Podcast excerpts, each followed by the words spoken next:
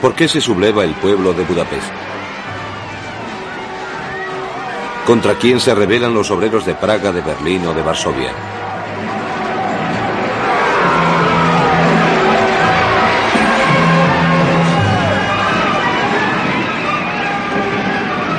¿No detentan el poder en una sociedad radiante en la que el hombre dejó por fin de ser un lobo para el hombre? ¿Por qué esos tanques? ¿Por qué esas alambradas? ¿Por qué esos muros?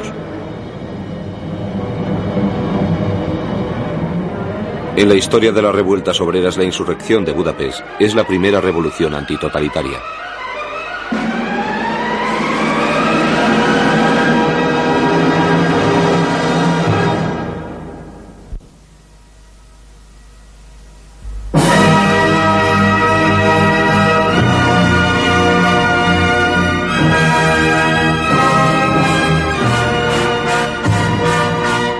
Grandes días del siglo.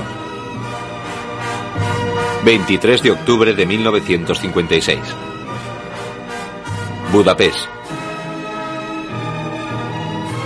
El comunismo de los tanques.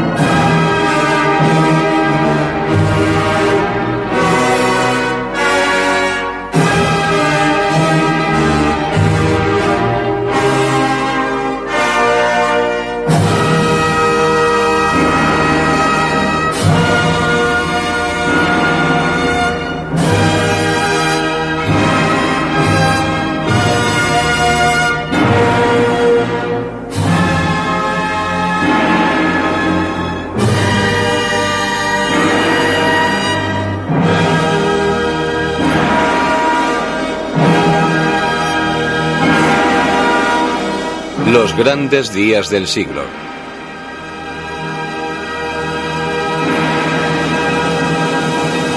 La memoria de nuestro tiempo.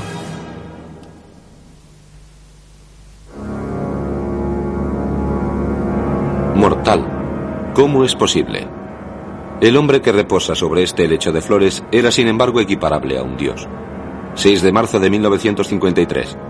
El mundo recibe la noticia de que una banal hemorragia cerebral se acaba de llevar al ídolo de todos los comunistas, José Stalin, como reza en esta estatua a su gloria, el hombre más grande de todos los tiempos.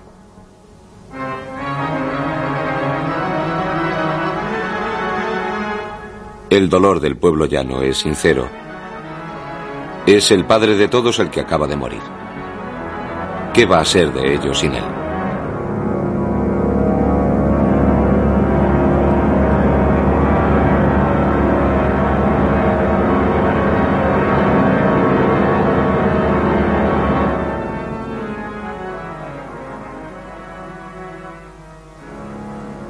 El mundo entero lo reverencia. En todas partes, los comunistas juran ser dignos de ostentar el nombre de stalinistas.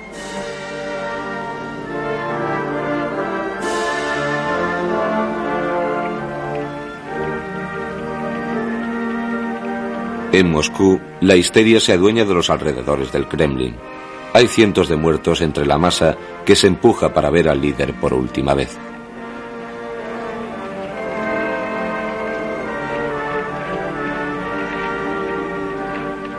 Aquí lo real no tiene existencia legal, solo cuenta la verdad oficial, la que sale del Kremlin.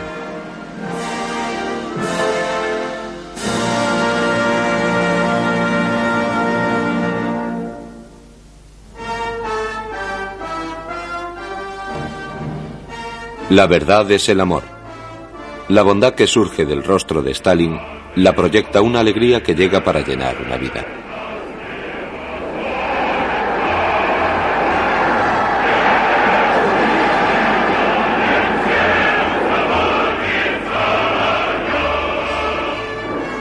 Stalin es el amigo de los niños. Stalin es el constructor de un universo maravilloso. Gracias a él se vive mejor, más feliz y libremente en la Unión Soviética.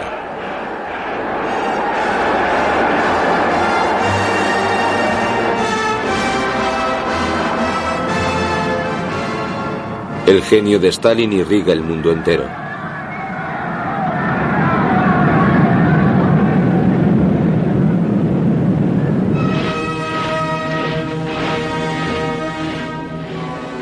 Él es también el hombre de la paz, el genial estratega, el único vencedor de la Segunda Guerra Mundial.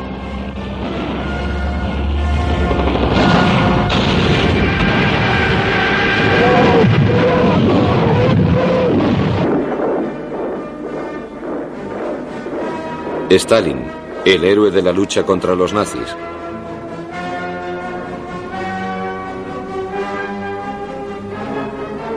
Hay que olvidar 1939, el pacto germano-soviético. Hay que reírse de la historia, la complicidad de Stalin y de Hitler para el reparto de Prusia y de la desgraciada Polonia.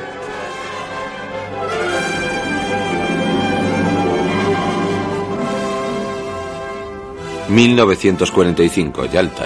Triunfo del cinismo y de la hipocresía. Stalin forja un imperio base de promesas incumplidas, de elecciones trucadas o del asesinato de opositores. El nuevo zar sovietiza la fuerza a la mitad de Europa. Es el Gulag que espera a los soldados y prisioneros que vienen de la guerra. Deportaciones masivas, torturas, ejecuciones, condena sin juicio, el telón de acero cae sobre la ciudadela asediada. En 1949 en Hungría, el ministro Rack es condenado y ejecutado. Nadie está a salvo, y menos el círculo más próximo a Stalin, quien con la edad se muestra cada vez más obsesionado con un complot. Estos hombres viven con el miedo a cuestas. En 1952 se abre el siniestro proceso de Praga. Complot sionista y titoísta. Los principales dirigentes del Partido Comunista Checoslovaco son liquidados gracias a confesiones prefabricadas. Un año más tarde tiene lugar el complot de las batas blancas. Médicos judíos son acusados de haber querido destruir la revolución y matar a su jefe.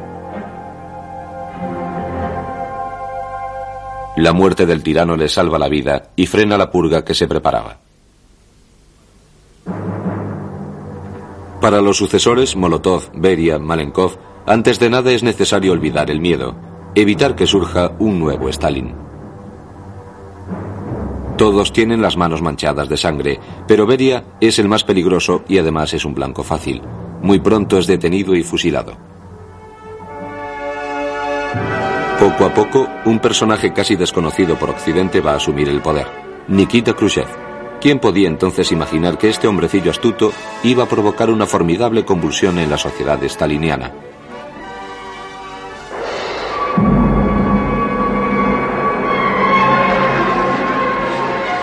Apenas confirmada la caída de Stalin, la primera revuelta popular en un país socialista estalla en Berlín. La sovietización de la sociedad había provocado un descontento profundo.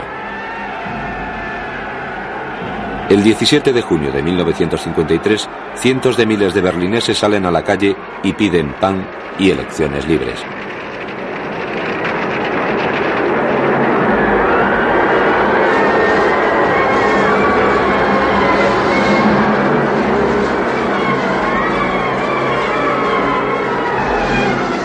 Los primeros tanques soviéticos hacen su aparición. Los enfrentamientos son muy violentos y hay varias decenas de muertos. Se declara el estado de sitio. La represión es muy dura. La huida de la población hacia el oeste se incrementa. Para el Kremlin fue todo un aviso. Hace falta un nuevo estilo, Khrushchev, que comienza a hablar de coexistencia pacífica, da un golpe de efecto. Se reconcilia con Tito. Tito el herético, el enemigo jurado de Stalin. La esperanza de una cierta libertad se extiende por los países del este.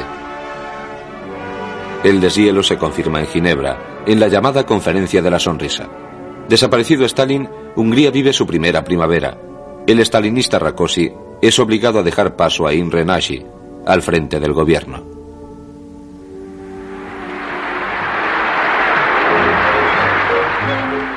Imre Nagy es comunista, pero antes de nada húngaro. Anuncia un programa liberal, el cierre de los campos de concentración, el restablecimiento de la justicia y la devolución de la tierra a los campesinos. Hungría comienza a soñar con su libertad perdida. La Hungría milenaria que había dado un 57% de votos al Partido de los Pequeños Propietarios en las elecciones de 1945.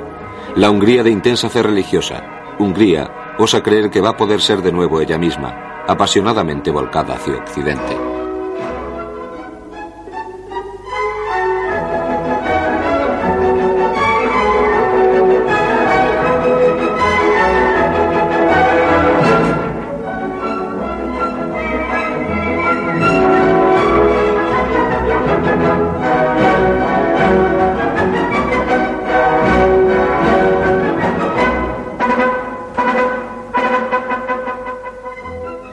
Esta nostalgia de un pasado aún demasiado próximo inquieta al Kremlin. Rusos y húngaros son enemigos ancestrales. Moscú no ha olvidado que Hungría se alineó siempre con el bando enemigo, tanto en el 14 como en el 40, con los alemanes.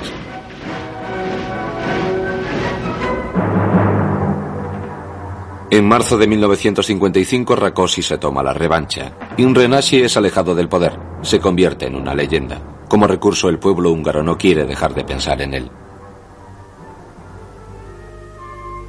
En febrero de 1956 comienza en Moscú el 20 Congreso del PQS, el primero después de la muerte de Stalin. Es evidente que sus sucesores después de tres años se han preocupado de alejarse del ídolo, pero los delegados asistentes a este Congreso están lejos de sospechar lo que les espera. Durante cuatro horas Nikita Khrushchev denuncia el culto a la personalidad, los delitos y los crímenes de Stalin. El informe secreto de Khrushchev es pronto conocido en el mundo entero. El shock es inmenso. Los polacos son los primeros en pedir cuentas. En realidad, la desestalinización había comenzado en Varsovia mucho antes del 20 Congreso, con la contestación abierta de los intelectuales polacos hacia el sistema. En junio, violentas revueltas obreras se desencadenan en Poznan. En octubre, la agitación se extiende a todo el país. Los polacos exigen la vuelta del antiestalinista Ladislav Gomulka. El mariscal Rokossowski, soviético pero ministro polaco de defensa, pone a las tropas rusas en movimiento. El partido polaco, para evitar el drama, nombra a Gomulka secretario general. Alarmado Khrushchev viaja inmediatamente a Varsovia. Después de una confrontación dramática, los rusos ceden y aceptan a Gomulka. Polonia no puede creer su victoria.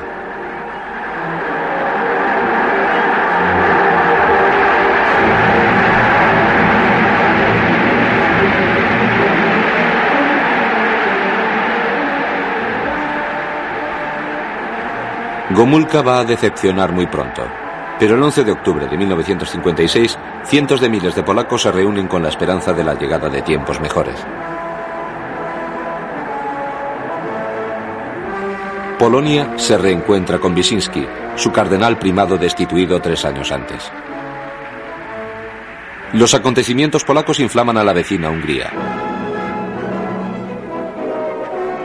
Desde hacía ya varias semanas, la estatua del poeta Petofi, héroe húngaro de la independencia, acogía a los estudiantes, a los intelectuales que exigían la vuelta de Imre al poder. Rakosi ya había tenido que aceptar la rehabilitación de las víctimas de las purgas. El 6 de octubre, una inmensa multitud asiste a las exequias nacionales por el antiguo primer ministro Raj. Imre está presente. El 23 de octubre, al día siguiente de la victoria polaca, la euforia se hace dueña de Budapest. ¿Por qué no nosotros? Se preguntan los cientos de miles de húngaros que desfilan por las calles. Se distribuye la lista de reivindicaciones, que pueden ser resumidas en una sola, libertad. El entusiasmo va haciendo presa cada vez más en aquella inmensa multitud. Se arrancan las estrellas rojas de los edificios oficiales, de los emblemas de la nación húngara.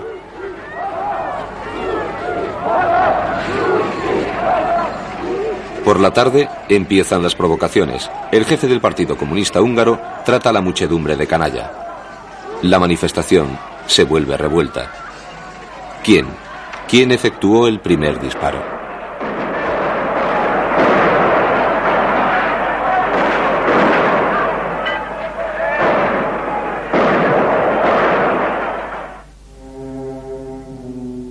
Budapest se subleva contra un régimen odiado y paga con sangre su sed de libertad. Por la noche, el símbolo de la opresión es derribado. Al alba, la muchedumbre acude, se precipita sobre la estatua. La insulta. Le destroza el rostro. Al mismo tiempo, los primeros tanques soviéticos cruzan el Danubio y entran en Budapest.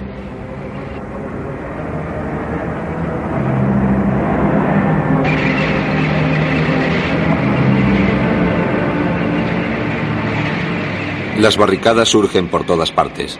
Comienza una durísima batalla que durará cinco días. Abrumado el Kremlin, depone al stalinista. Janos Kadar fue nombrado durante la noche jefe del partido, niega haber llamado a los rusos y por el contrario exige que se vayan. Así como Imre Nashi, que vuelve otra vez al poder, pero en el peor momento. El 25 de octubre, la muchedumbre se reúne otra vez delante del Parlamento, en calma. De repente, miembros de la policía política emboscados en los edificios abren fuego. Es una masacre.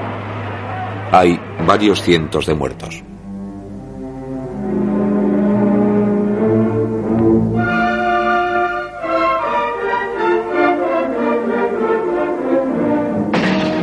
La provocación del Parlamento desencadena la guerra civil.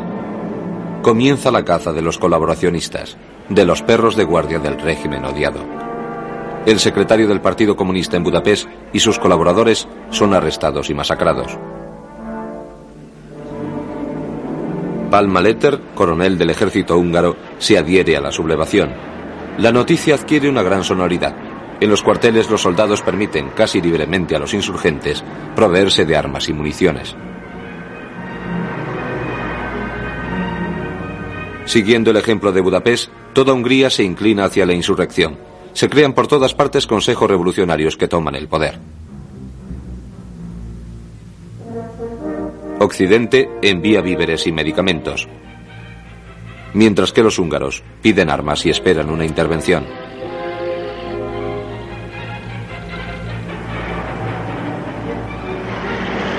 El 29 de octubre, las tropas soviéticas aceptan salir de Budapest. Los tanques húngaros, en manos de los insurgentes, se hacen dueños de la ciudad. La revolución ha triunfado. El pueblo ha hecho retroceder al gigante. En estos momentos, toda Hungría cree en su libertad reconquistada.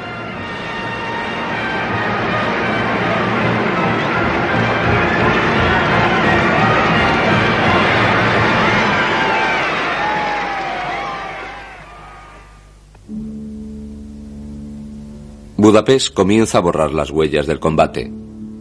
Arrestado en 1949, el cardenal Vincenti es liberado.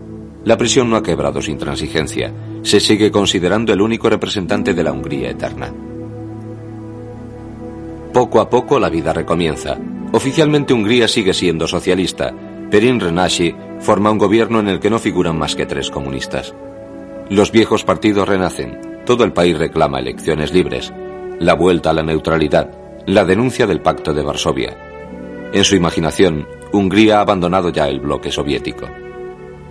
Es el momento en el que los occidentales, desgraciadamente, van a ayudar a Moscú a resolver la cuestión húngara.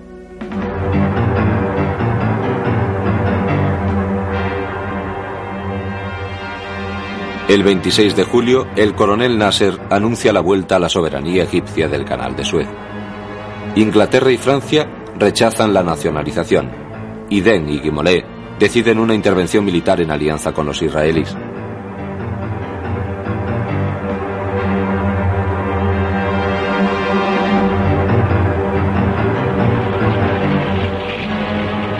La operación comienza el 29 de octubre en plena insurrección húngara.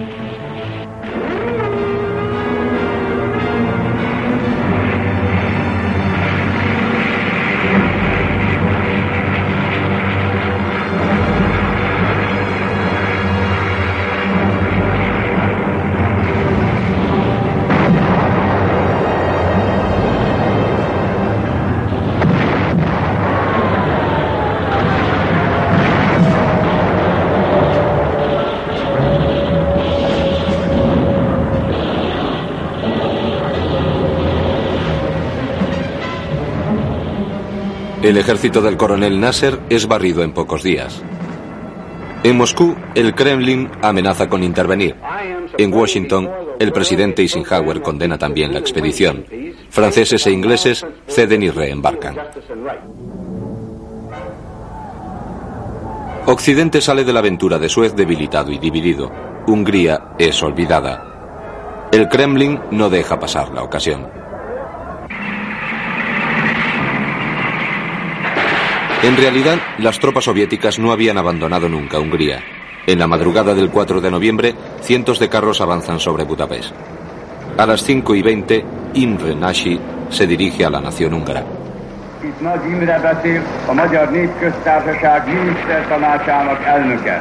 Ici Imre Nagy, président du Conseil. Aujourd'hui à l'aube, les troupes soviétiques ont déclenché une attaque contre Budapest avec l'intention évidente de renverser le gouvernement légal de la démocratie hongroise. Nos troupes combattent. Le gouvernement est à son poste. J'en avertis le peuple hongrois et l'opinion publique du monde entier.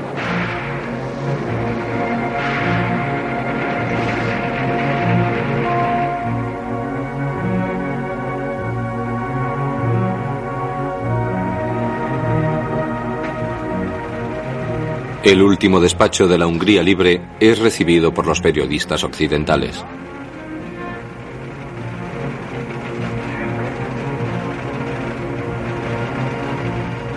Los rusos están muy cerca. Dejamos nuestro puesto. Adiós amigos. Rogad por nosotros.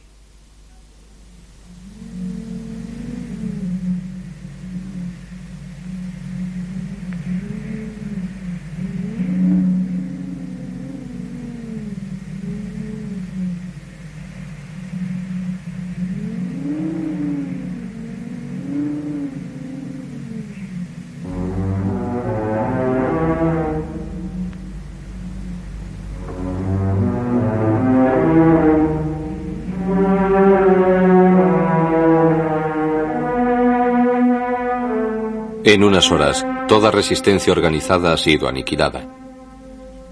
Pero en algunos barrios, los insurgentes resisten varios días. Fusiles contra tanques.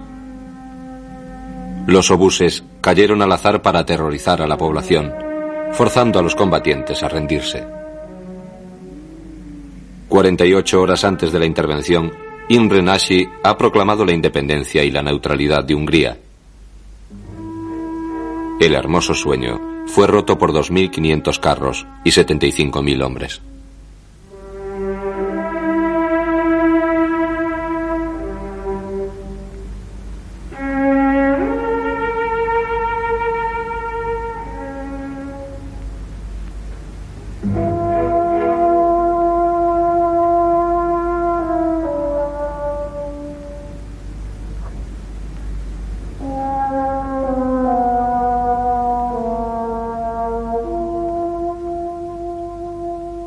Los combates ocasionaron al menos 2.000 muertos en Budapest. La mayor parte eran obreros.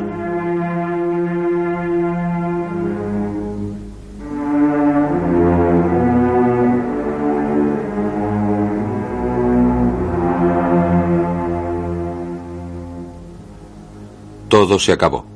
Imre Nagy se refugia en la embajada yugoslava. Janos Kadar, que se unió a los rusos en el último momento, forma un nuevo gobierno.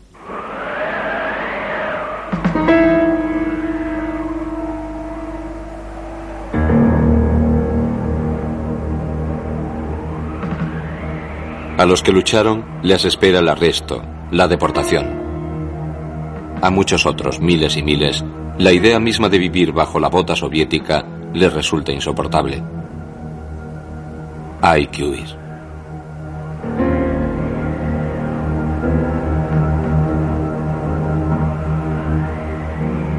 Voluntariamente, sin duda, los rusos no se atreven a cerrar el país.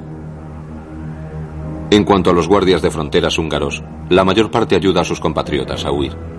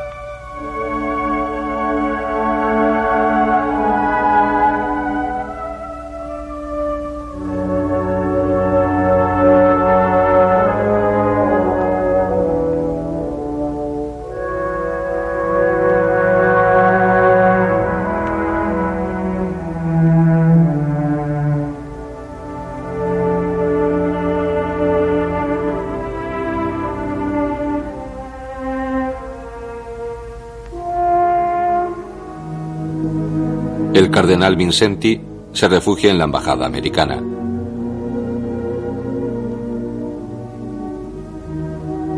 Finalizan las últimas huelgas. Los consejos obreros son disueltos. Budapest se resigna a volver al redil.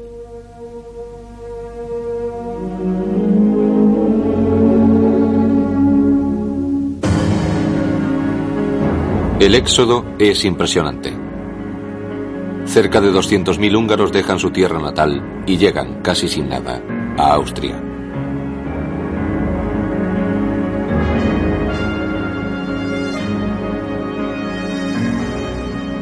Con su nueva documentación siguen camino hacia Francia, Italia, Inglaterra, Argentina o Estados Unidos.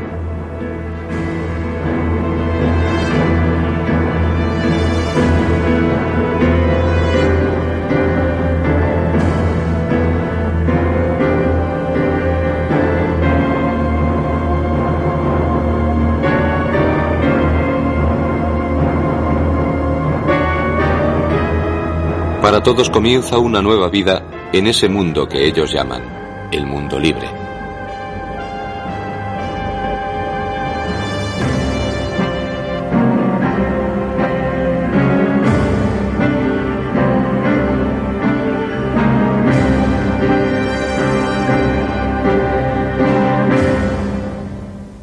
Para Maurice Togues, líder del Partido Comunista francés, Hungría se libró por poco de la contrarrevolución.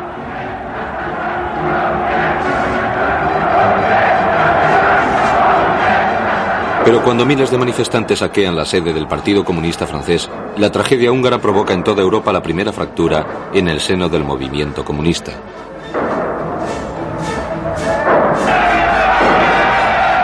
Decenas de intelectuales lo abandonan, enterados de la verdadera naturaleza del modelo soviético.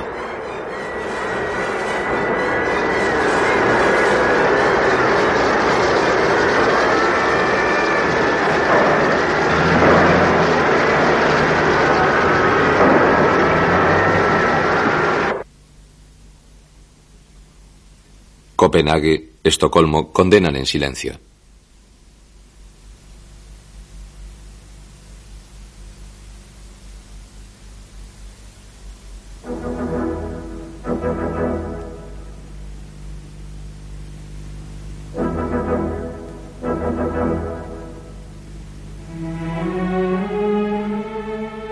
También les va a hacer falta coraje a los que decidieron quedar en Hungría.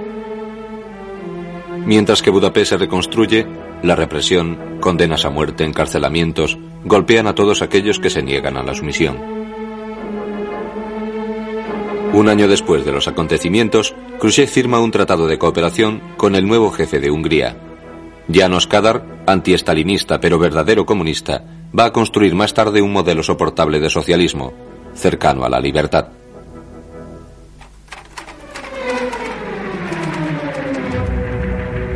El 17 de junio de 1958, el mundo horrorizado conoce la noticia de la ejecución de Imre Nashi y sus compañeros. Nashi, secuestrado por los rusos a las puertas de la embajada de Yugoslavia, es acusado de alta traición y ejecutado junto con Palma Letter, a despecho de todas las promesas del gobierno húngaro.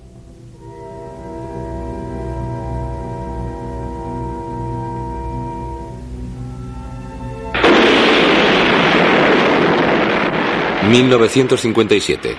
Una pequeña esfera de 60 centímetros de diámetro va a hacer olvidar muy pronto a la desgraciada Hungría. El primer satélite artificial de la Tierra es soviético. 1961. El primer hombre en el espacio, Yuri Gagarin, es soviético. Los Estados Unidos están humillados e inquietos.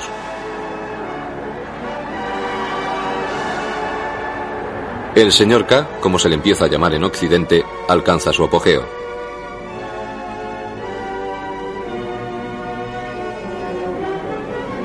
La URSS posee ahora misiles capaces de alcanzar los Estados Unidos. Es el comienzo de una nueva era, la del diálogo de las dos superpotencias que saben que pueden destruirse mutuamente, y con ellas, el mundo. Personaje truculento con aparente fortuna, Nikita Khrushchev multiplica sus viajes al extranjero y da, deliberadamente, una imagen tranquilizadora. En 1961 el señor K prueba al joven presidente Kennedy. La conferencia de Viena es un fracaso. Tres meses más tarde el Kremlin hace entrar en escena a Berlín, Preocupado por el éxodo masivo de los alemanes del este, Moscú decide cortar la ciudad en dos. Es la construcción del muro de la vergüenza.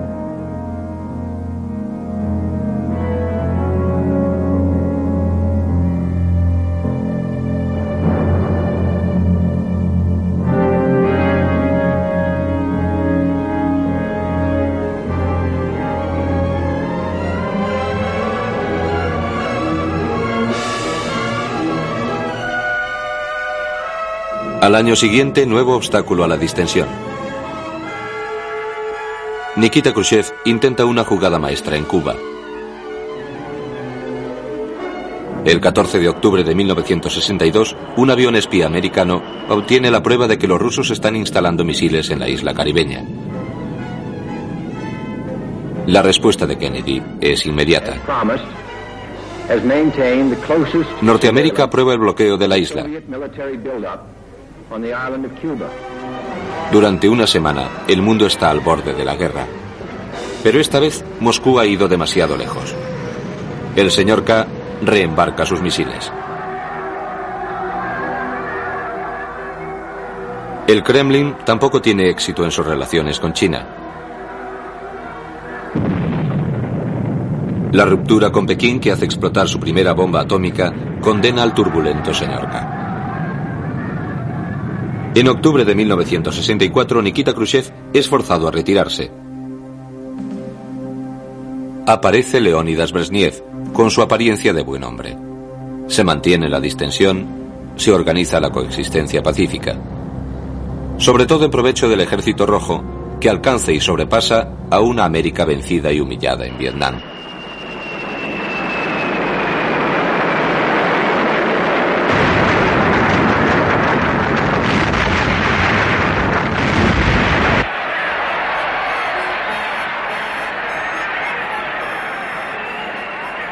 ¿Cómo cambian las cosas en diez años? Al hilo del descontento americano, todo Occidente se acaba encontrando en disposición de acusar y de dudar de sus valores.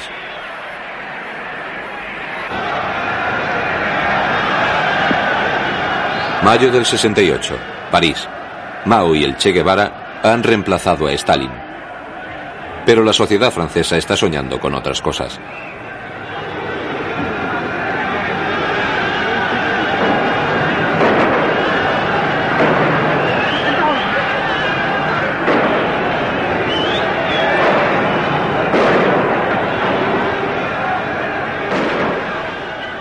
La seducción de la democracia y el bienestar parece haberse agotado a los ojos de una juventud que no ha conocido otra cosa y que de vez en cuando se aburre.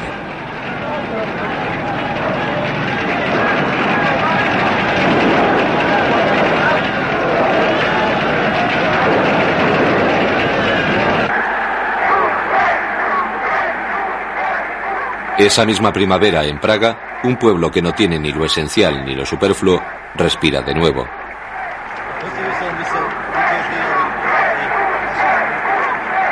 La esperanza es Alexander Dubček, un hombre sincero a primera vista, honesto, bueno, generoso, pero también un poco indeciso. A los 45 años eligen el sustituto de Novotny, que después de 10 años bloquea toda liberalización. Con Smirkowski y Svoboda, nuevo presidente de la República, Dubček quiere reforzar el partido, reconciliar comunismo y libertad. Los tres encarnan la esperanza de un país que rechaza con todas sus fuerzas el estalinismo y a los estalinistas. La censura ha sido suprimida y todo un pueblo se pone a hablar sin límites, a hablar del socialismo con rostro humano. Es ya demasiado para Moscú. Los tanques del Pacto de Varsovia están en la frontera. Por el momento se trata solo de maniobras, pero la amenaza de una intervención es contemplada por todos. En julio se anuncia una reunión de explicación en la frontera, en Chernia.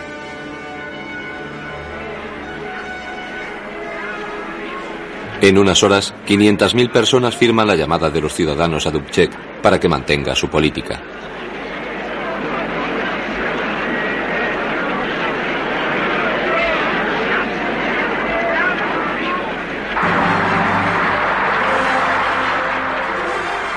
A su retorno de Chernia, Svoboda y Dubček saben, a pesar de su sonrisa, que nada está arreglado.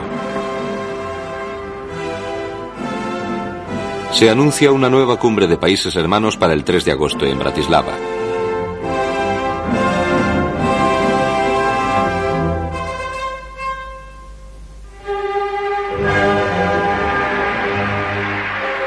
Con Brezhnev a la cabeza, viaja todo el buró político soviético.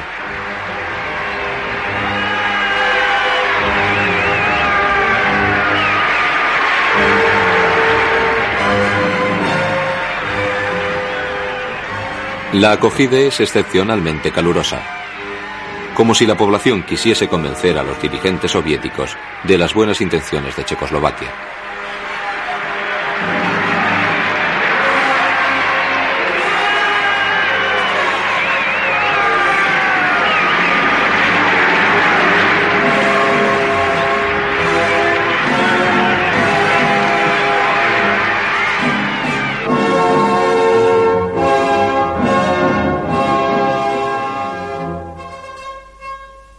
Oficialmente el encuentro es todo un éxito. De ningún modo se barajó nunca la posibilidad de una intervención militar y Brezhnev demostró la solidaridad del bloque comunista. Dubček parece creer verdaderamente que ha conseguido evitar lo peor. La cumbre se cierra con una sorprendente unanimidad.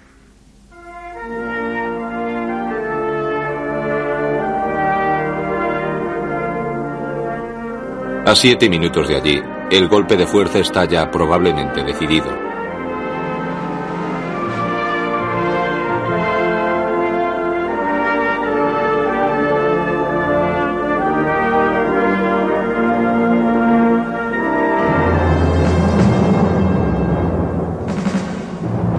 Checoslovaquia es invadida en la noche del 21 de agosto.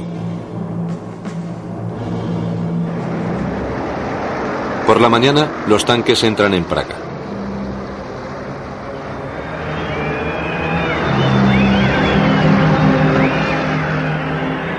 Dubček pide al ejército y a la población que no oponga resistencia.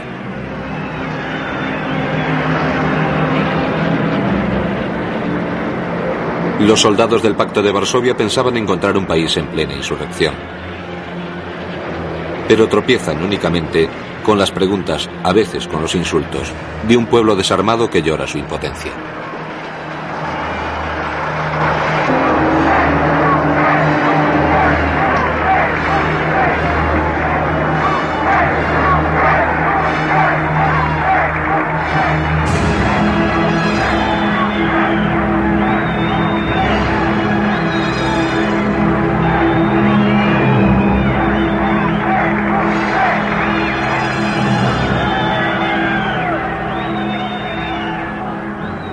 ¿Qué decir?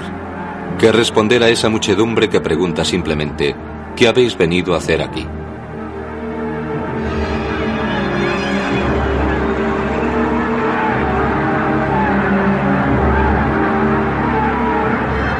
Para el Kremlin, la situación se hace rápidamente embarazosa. Nadie en Praga acepta avalar la intervención. Incluso los estalinistas se desmarcan ante la presión de la reacción popular.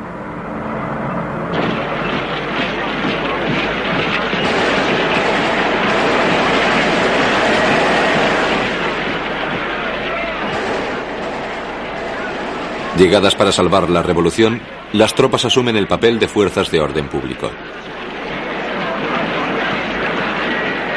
Checoslovaquia aprendió la lección de la tragedia de Budapest. Es el Kremlin el que aparece como provocador de los disturbios, ocupando el país sin motivo aparente.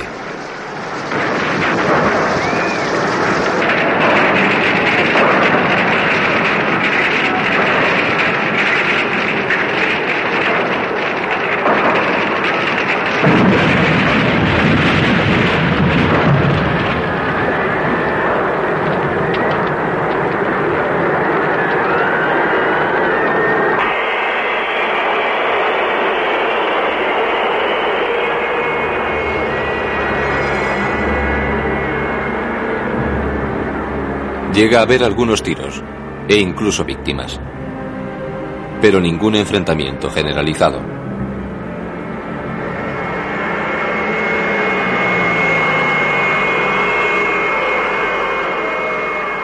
El Kremlin reacciona sin hacer demasiadas distinciones.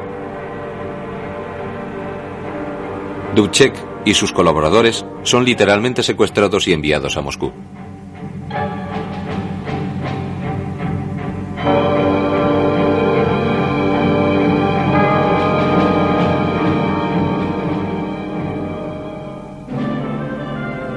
La sede del Partido Comunista Checoslovaco es aislada por el ejército soviético. Como única salida, el presidente Svoboda acepta ir a negociar a Moscú. Se representa incluso la comedia de la acogida oficial.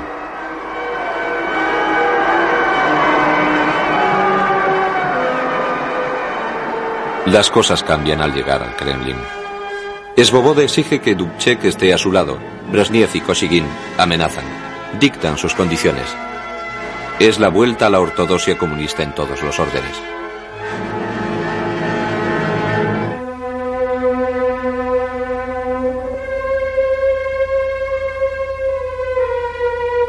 Después de cuatro días de enfrentamientos, Dubček y Svoboda aceptan el dictado.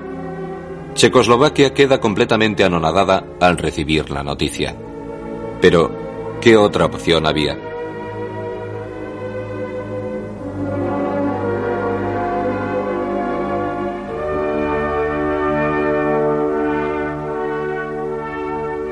A su vuelta de Moscú, Dubček, jefe aún del gobierno legal, se concentra antes de nada en evitar que su país se incline a la violencia.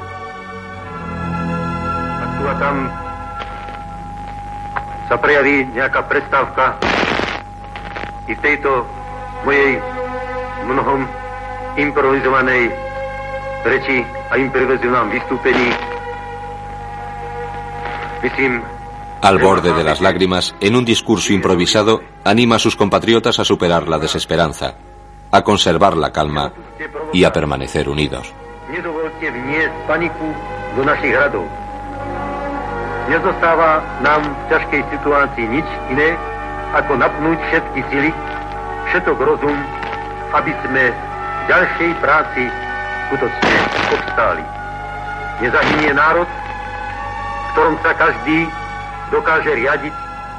rozum, tak Se le ha reprochado a veces a Dubček y a Svoboda el haber aceptado aquel acuerdo forzado por Moscú. Quizás se equivocaron. Por lo menos aportaron la prueba de que para Moscú incluso la vía de la reforma es inaceptable, pues el sistema es intocable. Es lo que es o necesariamente es algo distinto. Si se le quita alguna piedra al edificio, lo único que se consigue es que se derrumbe.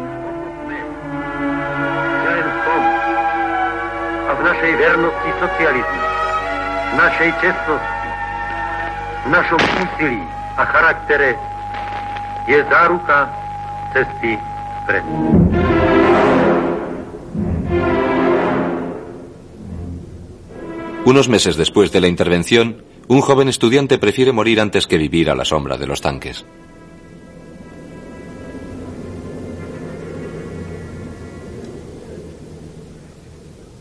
El 16 de enero de 1969, Ian Palash se inmola con fuego. Sus esequias reúnen a una inmensa muchedumbre que testimonia sin un grito, sin consignas, su rechazo a la normalización.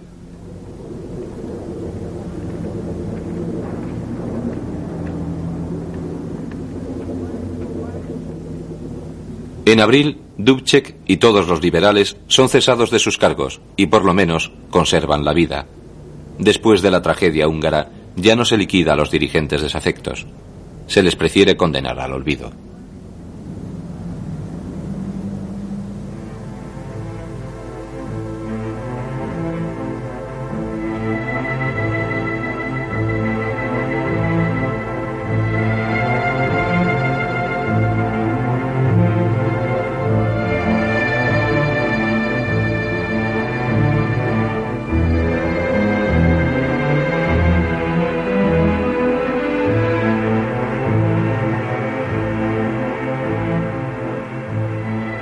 En esta larga noche de libertad brilla siempre la pequeña luz de la turbulenta Polonia.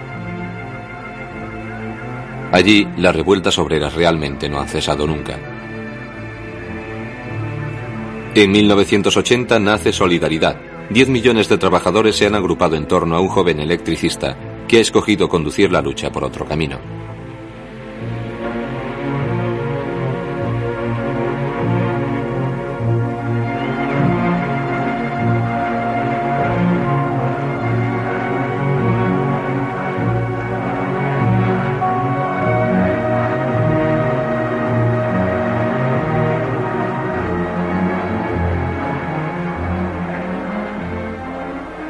Solidaridad ha sufrido, pero sigue viva.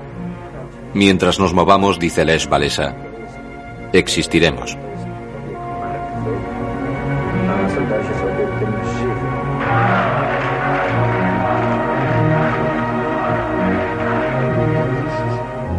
Para salvar el sistema fue preciso apelar otra vez a los militares y a los tanques.